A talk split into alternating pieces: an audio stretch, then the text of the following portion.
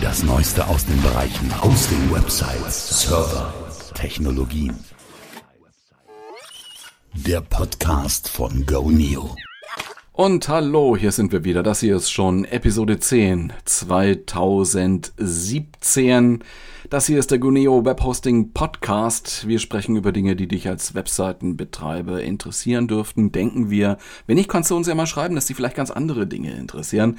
Wir denken halt, zu diesen Dingen, die dich vielleicht interessieren, äh, gehören die Möglichkeiten, die äh, du hast, um aus einer Seite mehr zu machen, um vielleicht auch das eine oder andere Online-Marketing-Thema für dich zu nutzen, ohne gleich zu einer Agentur zu gehen oder auch Informationen darüber, wie du dich auf Veränderungen mit deiner Webseite einstellen kannst. Das ist also ist der Agonia Webhosting Podcast. Mein Name ist Markus. Ich kümmere mich um das Marketing bei Goneo bei www.goneo.de und ich führe auch den Blog unter intern.goneo.blog.de. Diese Woche wollte ich mal auf ein ja, recht spezielles, aber trotzdem unverzichtbares Thema eingehen. Es geht um Domains. Generell Domains, Domainnamen. Und ich greife das mal auf, weil das immer so ein bisschen Probleme macht. Also man denkt, es ist so ganz einfach, Domainname, ne? da, was kann da passieren? Aber da stecken viele kleine Teufel in vielen kleinen Details. Erstmal grundsätzlich, Goneo ist ein Webhoster. Das bedeutet, bei uns schließt du einen Vertrag ab, eine Art Abo, und du bekommst dafür ein Bündel an Dienstleistungen. Das ist zunächst der Webspace, kann man sich vorstellen als Platz auf unseren Servern, auf den Festplatten von Gunio. Da sind dann deine Webseitendokumente drauf, kannst du hochladen mit FTP und runterladen mit FTP. Die werden dann auch bereitgestellt über HTTP oder HTTPS. Und diese Server können auch noch ein bisschen mehr, zum Beispiel PHP-Skripte ausführen, ne? zum Beispiel WordPress. Sie können aber auch Python oder Perl. Ja, aber PHP ist da in diesen, unter diesen P-Begriffen sicher das Wichtigste. Wichtig ist auch noch der Datenbankdienst MySQL, man hört es vielleicht auch mal als MySQL. Und da gibt es ein paar andere Features, die dich unterstützen, deine Seite online zu bringen. Und es gehört auch der E-Mail-Dienst dazu. Auch das ist inklusive in unseren Webhosting-Paketen diese Domain-Registrierungen. In den Goneo-Paketen sind immer DE-Domains inklusive. Die Endung .de kennt man. Ist für, ich sag mal in Anführungszeichen, deutsche Zwecke, also wenn man sich an eine Zielgruppe in Deutschland wendet, würde ich sagen, das Mittel der Wahl, weil diese Endung halt mit dem Domainnamen schon signalisiert, hier kannst du deutschen Inhalt erwarten. Meist wird die Webseite dann halt auch von der deutschen Organisation oder auch von der deutschen Einzelperson, von einem Unternehmen oder so betrieben. Wenn man nämlich ähm, eine Domain unter .de registrieren will, muss man eine Anschrift angeben, eine Postadresse. Ja, äh, daneben gibt es aber auch noch andere Domains, die wichtig sind. Also dazu gehört com, net, org, auch die kann jedermann registrieren auf der zweiten Ebene. Dazu sollte ich sagen, dieses Namenssystem ist hierarchisch organisiert und dann muss es, anders als wir es gewohnt sind, von links nach rechts, von rechts nach links lesen. Das .de zum Beispiel, das .com, das ist die erste Ebene, First Level. Und dann kommt auf der zweiten Ebene das, was wir selber bestimmen können. Das, was noch kein anderer hat, ne? also den, den eigenen Namen da einzutragen oder eintragen zu lassen .de oder .com. Dieses das wäre auf der zweiten Ebene. Ja, und da gibt es auch noch Domain-Endungen, die sind für bestimmte Nutzergruppen vorbehalten. Von Anfang an sind für diese reserviert. Dazu gehört zum Beispiel, kein gutes Beispiel, einer .gov für US-Regierungsstellen oder auch .edu, edu, Education soll das signalisieren und äh, ist für amerikanische Organisation des Bildungssystems dort vorbehalten. Ja, das mit den Domainnamen und den Endungen, das ist recht vielschichtig und in letzter Zeit, in den letzten Jahren sind da ganz viele recht bunte und recht merkwürdige Domainnamen nochmal dazugekommen. Heute wollen wir nun mal so weit gehen, dass, man, dass wir sagen, okay, man braucht, wenn man eine Webseite sinnvoll betreiben möchte, eine eigene Domain, wie wir das mal so sagen, also mit diesem .de, sage ich mal, ja. Also es gibt zwar auch die Möglichkeit, noch eine Ebene weiter auf der dritten Ebene eine sogenannte Third-Level-Domain zu bekommen. Gibt es bei, bei Gratisanbietern, da ist das manchmal der Fall. Aber jetzt mal ganz ehrlich, ernst nehmen wird einen mit einer solchen Domain wie http Doppelpunkt Doppelslash mein Name Punkt blub, irgendwas .com, da wird dann niemand ernst nehmen. Ne? Also die Form sollte schon sein, meinname.de. Das ist sauber, das ist seriös, das ist ernst zu nehmen. Und aus der eigenen Domain formt man ja auch seine eigene E-Mail-Adresse, also info at meinname.de zum Beispiel. Ne? Was viele nicht wissen, bei Doneo, sorry, bei Goneo wird die Domain-Registrierung in Auftrag gegeben. Die Registrierung an sich, also das Eintragen dieses weltweit arbeitende System und äh, sozusagen die, die, die Vereinbarung, dass du auf Zeit Inhaber dieser Domain wirst und dass du sie nutzen kannst, die wird von einer sogenannten Registry, einer Vergabestelle ausgeführt. Diese Registries stellen sicher, dass jeder Domainname weltweit nur einmal vergeben wird. Das ist ganz wichtig, denn die E-Mails sollen ja genau zu demjenigen zugestellt werden, der Inhaber dieser Domain ist. Der kann natürlich weitere Postfächer jetzt einrichten unter diesen Domainnamen, klar, ja? weitere E-Mail-Adressen. Das gilt für E-Mail, aber es gilt auch für die Webseiten. Also es muss schon klar sein, wenn ich äh, www.goneo.de eingebe, dass dann die Leute mit ihren Browsern auf den, den Webspace der von Gunioda eingerichtet ist, äh, kommen sollen. Das bedeutet, wenn du eine Domain registrierst, schließt du auch einen Vertrag mit der betreffenden Registry ab. Das ist, ja, Registry Vergabestelle, das ist für die .de Domains eine Organisation in Deutschland, in Frankfurt am Main sitzen die, die sich DENIC nennt. Ja, das ist eine ja, genossenschaftlich organisierte Organisation, aus historischen Gründen ist das halt so gewachsen. Gibt auch andere Modelle in anderen Ländern. Gibt es auch solche, solche NICs, solche, solche Vergabestellen, die diesen Prozess in dem jeweiligen Land organisieren. Und es gibt es auch überregional. Es gibt die Länderdomains wie .de, .fr für Frankreich oder NL für, für Holland, Niederlande, immer mit zwei Buchstaben und US für USA. .com ist nicht die offizielle Endung für USA, sondern .us ist das. Ähm, und da gibt es hier die, daneben diese, diese globalen Top-Level-Domains. .com gehört dazu, .biz, .net, .org. Kann auch jedermann eigentlich registrieren, wobei es immer noch unterschiedliche Preise gibt, weil die Registries machen auch die Preise und es gibt mal unterschiedliche Regelungen. Also manchmal wollen die Vergabestellen, dass eine Adresse im Land nachgewiesen wird. Das ist jetzt aktuell bei den US-Domains zum Beispiel so, das wird kommen, dass man eine amerikanische Adresse nachweisen muss oder irgendeine Verbindung in die USA nachweisen muss. Oder was ist noch so seltsam ist, dass, dass nur ein geschlossener Benutzerkreis eben diese Domainnamen registrieren kann.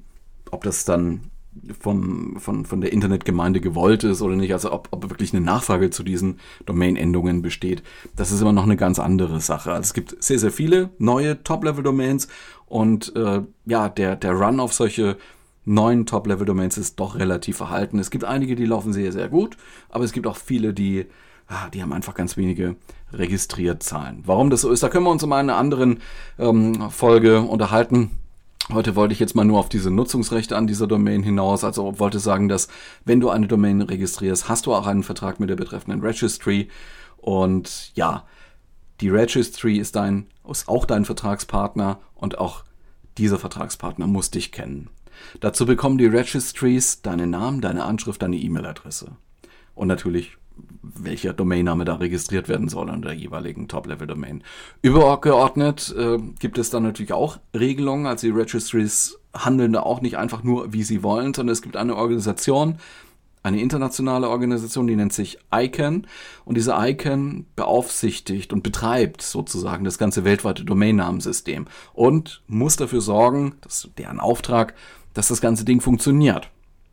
Sie machen auch die Regeln für die Beteiligten, zum Beispiel für die Registries. Und äh, oftmals hat man zwischen Registries, also den eigentlichen Vergabestellen, Betreibern dieser, dieser Top-Level-Domains, hat man Reseller. Auch die müssen sich den Regeln unterwerfen. Und zu diesen Regeln gehört, dass der Inhaber einer Domain bekannt sein muss, herausgefunden werden kann. Und er muss kontaktierbar sein, er muss existieren. Es muss auch äh, eine, bei den E-Domains ist es zum Beispiel so, es muss eine natürliche Person geben, die sozusagen damit äh, äh, entscheiden kann, was mit dieser Domain passiert. Also ein klarer Ansprechpartner ist da vonnöten. Das sind aber solche Regelungen, die durchaus von Registry zu Registry ein bisschen anders gehandhabt werden. So, und immer wieder gab und gibt es Probleme mit Domainnamen. Kriminelle Art, sage ich mal. Also Phishing ist so ein weit verbreitetes Phänomen. Piraterie, Markenpiraterie ein weiteres.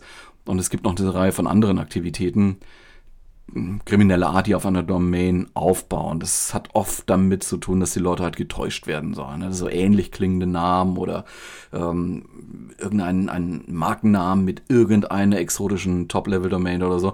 Und äh, ja, und dann wird auch noch versucht, Leuten Dom die Domain wegzunehmen. Wenn jemand also schon mal was äh, registriert hat, äh, kann es passieren, dass es, okay, ich möchte das haben und dann kann man sich alle möglichen Tricks vorstellen, zu sagen, okay, jetzt nehme ich denen die Domains. Aber also das passiert in diesem Bereich.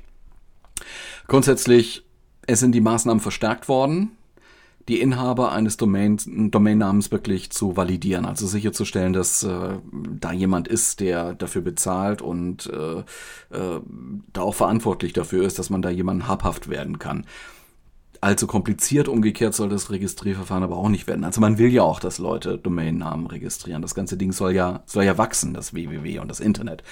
Da, daher sind die Registries jetzt angehalten worden, die hinterlegten Daten, also vor allem Adresse, Anschrift ne, und E-Mail-Adresse zu überprüfen, ob das eine Richtigkeit hat.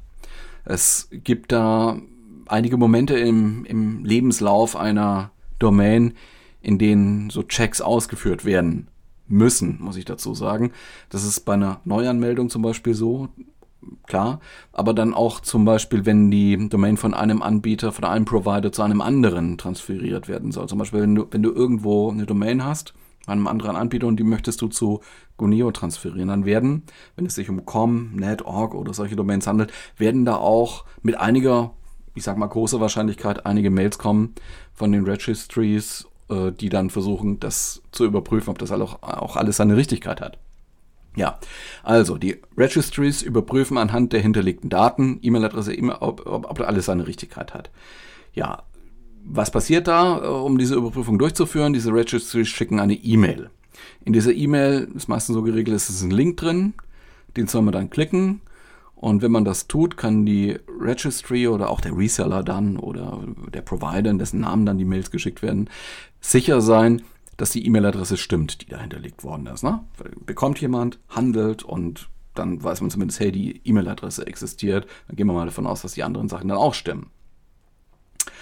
Fatal ist es halt dann, wenn diese Mails nicht ankommen, diese, diese Check-Mails passiert. Mails können mal im Spam landen. Das hängt ganz davon ab, wie restriktiv der Spam-Filter da eingestellt ist, beziehungsweise wie, wie gut oder schlechte A-Rate oder falsch-positiv-Rate und so weiter. Oder äh, weil die E-Mail-Adresse einfach gar nicht mehr existiert, weil sie nicht mehr stimmt.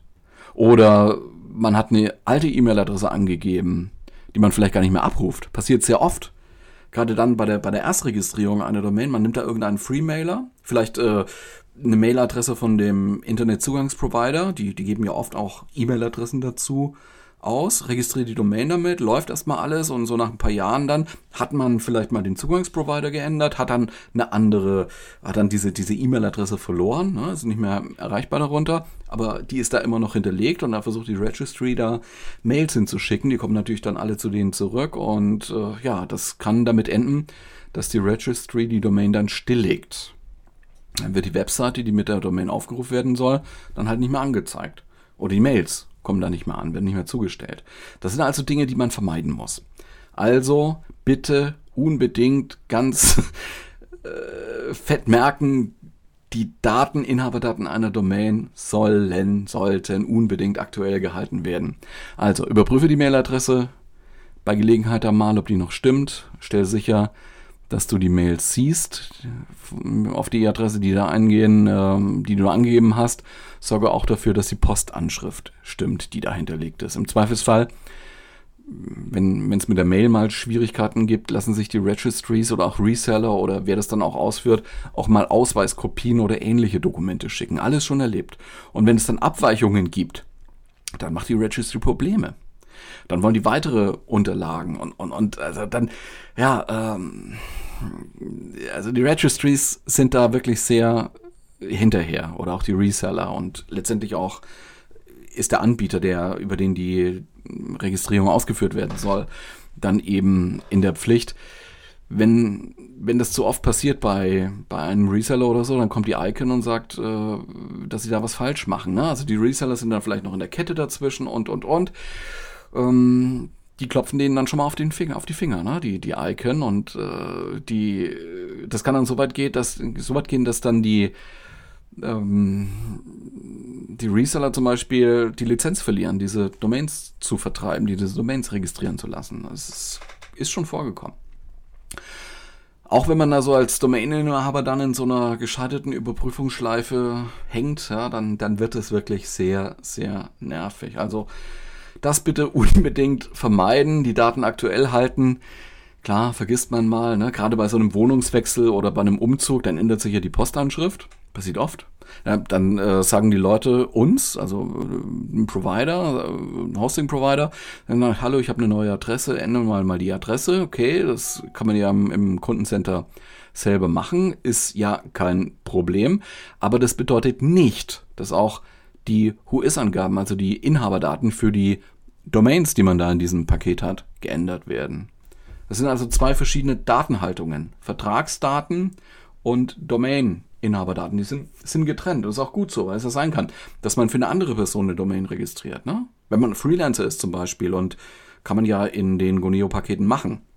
Da hat man die Möglichkeit, eine Domain auf eine Webseite zu schalten und daneben noch eine weitere Domain auf eine andere Webseite und kann das voneinander trennen. Das ist diese Multidomain-Fähigkeit, die die Goneo-Pakete haben. Und jetzt gehört vielleicht Domain A, Person A. Domain B gehört aber Person B. Jeder ist für seine Domain, für seine Inhalte dann selber verantwortlich, muss auch nach außen so signalisiert werden und deswegen gibt es da diese unterschiedliche Datenhaltung.